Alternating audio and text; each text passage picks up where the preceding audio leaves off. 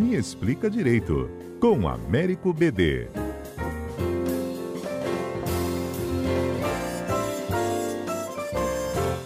Essa semana aqui a CBN noticiou né, a, a, o arquivamento do caso do Triplex, envolvendo o ex-presidente Luiz Inácio Lula da Silva. E aí a gente vai explicar o que, que é prescrever o BD. Bom dia para você. Bom dia, Fernanda. Tudo bem? Bom dia a todos. Vamos então, usar esse Fernanda, exemplo do triplex para a gente explicar o que, que essa palavra prescreveu. Pois é, a prescrição é uma forma de extinção da punibilidade. Né? Em português, a prescrição significa que a pessoa não se analisou se a pessoa é inocente ou culpada, não se analisa mérito. A prescrição é o Estado tem um tempo para que o processo ocorra. Se passar esse tempo, o juiz é obrigado a extinguir sem falar, sem poder discutir se houve culpa ou se era inocente. Em todos os países do mundo existe a prescrição. A prescrição não é exclusiva do Brasil, não, Fernanda. Agora, a nossa legislação ela tem uma série de questões. Por exemplo, nesse caso, uma das questões que foram diretamente relacionadas é que no Brasil, quem tem mais de 70 anos, a prescrição se reduz à metade. Então, o prazo máximo de prescrição BD, BD? 10. Ei, BD, deu uma falhadinha. No Brasil, prazo máximo de prescrição? É 20 anos. Ok. É 20 anos. Mas no caso de maiores de 70, já cai para 10. Já reduz a metade. Hum. Então, assim, isso não é só para esse caso, para todos os demais casos. Então, o, o, qualquer réu ou investigado que tenha mais de 70 tem direito a essa redução à metade. Lula tem mais de então, 70? Ele tem, esse, nesse caso ele tem mais de 70. Entendi. Ele tem mais de 70. Então esse é um dos problemas que, foi, que, que provocaram isso.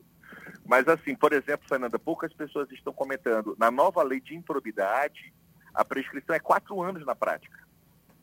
Então agora, a lei que foi aprovada agora, nós vamos ter vários, cada vez mais nós vamos ouvir a palavra prescrição. Por exemplo, na parte de improbidade administrativa, o prazo ficou muito curto. Né? Quatro anos para acabar é um prazo pequeno, dentro de vista a quantidade de, de, recursos, a quantidade de questões que determinados processos envolvem. Uhum. Então, o, o, nosso maior problema aí seria uma alteração legislativa significativa, criando hipóteses de interrupção, suspensão. Então, assim, o, o que aconteceu ali, nesse caso concreto, então é isso. Prescrição é a extinção do direito do Estado de punir, o Estado não pode mais punir. Ele não entra no mérito se a pessoa é culpada ou inocente, isso aí isso é irrelevante porque o Estado não pode mais punir. Então, não tem por que prosseguir com essa ação, entendeu? Entendido. É, a gente teve é, um exemplo recente também da naufrágio, né? Exato. Acho que, acho que, que vários dos investigados tiveram seus crimes prescritos. Exato, exato. A prescrição ela tem esse, esse condão, ela atinge a todos qualquer situação. O problema todo, Fernanda, é como eu falei, é a nossa legislação brasileira é que não dá para a gente detalhar, mas só para você ter uma ideia. Existe uma prescrição com a pena máxima, existe uma prescrição com a pena concreta, uma prescrição retroativa, uma prescrição da execução. Existem cinco ou seis tipos de prescrição, que é só no Brasil que existe isso. Tá? No resto do mundo, trabalha com um tipo só de prescrição. Aqui no Brasil, nós temos vários tipos de prescrição, contados de vários momentos, com várias situações. Então, a chance de acontecer isso, infelizmente, é, é grande. Apesar de que o Ferraioli destaca que na Itália também os crimes de colarinho branco, os crimes de grandes empresários e autoridades também quase todos prescrevem. É uma curiosidade, isso não foi só no Brasil também. Na Itália, a, a doutrina é, aponta para o problema da prescrição na lei italiana. Uhum. Mas aí a prescrição é sinônimo de impunidade, não? Não deixa de ser, com certeza. Na prática, a prescrição provoca impunidade. Na prática, a prescrição provoca impunidade. O argumento que eles usam no mundo inteiro é dizer o seguinte: quando se passa um prazo razoável, as razões da pena se esvaem. Não tem sentido eu punir alguém, porque a pena vai servir de exemplo. De exemplo para quem? Se já passou 10 anos e ninguém viu nada. A pena vai servir para a pessoa ressocializar. Já passaram 10 anos, 20 anos, então, a, a, razão de existir a prescrição é uma punição ao Estado pela ineficiência do Estado com a punição, em exercer a possibilidade de punir. Então, é uma impunidade sancionando a ineficiência do Estado. O problema no Brasil é que muitas vezes o que provoca não é a ineficiência do Estado em si, mas prazos de prescrição exíguos, essas reduções à metade para maiores de 70, e outras hipóteses é, que a lei ainda vai provocando que possa acabar acontecendo uma prescrição. Então, na verdade, é, digamos, o tempo é necessário, né? Justiça tardia é a mesma coisa que injustiça, isso que falava há muito tempo o Barbosa. Então, a ideia de prescrição, na verdade, era para dizer assim, não é para você ficar impune, é para o Estado ficar alerta para saber que tem que cumprir em determinado prazo. A dificuldade é que a forma que o nosso sistema prevê as coisas acaba que, às vezes, não é por culpa do Estado.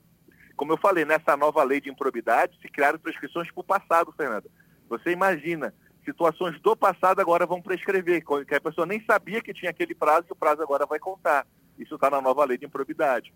Então, é, é, às vezes, a gente tem que ter cuidado que no Brasil as alterações elas acabam provocando impactos é, concretos muito sérios. É isso. O, o BD, posso fazer uma pergunta aqui de universitária?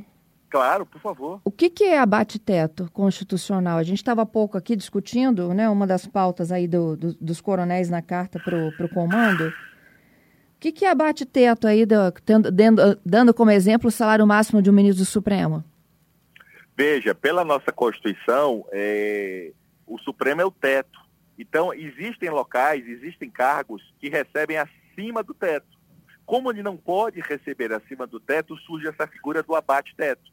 Quer dizer, é, digamos assim, nominalmente o cara vai ganhar 50 mil, porque hoje o teto é 39, bruto, né? Isso. O teto é 39. Então, digamos que é, ele pode chegar até 50, 60, 70 nominalmente, mas na prática ele vai estar sujeito ao teto de 39. Então, o abate-teto são situações em que a legislação prevê, por acúmulo de gratificações ou outras situações, que a pessoa poderia passar do teto, mas na prática, passar do teto é realmente nominal, não vai ser real, porque no bolso da pessoa não vai receber além do teto, porque ela atinge o teto, por isso que tem que abater. Esse dinheiro fica para quem? Para os cofres dinheiro é meramente contábil, fica nos cofres públicos. Entendido. Esse dinheiro fica meramente contábil, a pessoa não recebe esse dinheiro. Então a pessoa fala, olha, você vai receber 90, mas na prática vai receber o equivalente a 39 e aí o resto já fica, é, é, contabilmente apenas.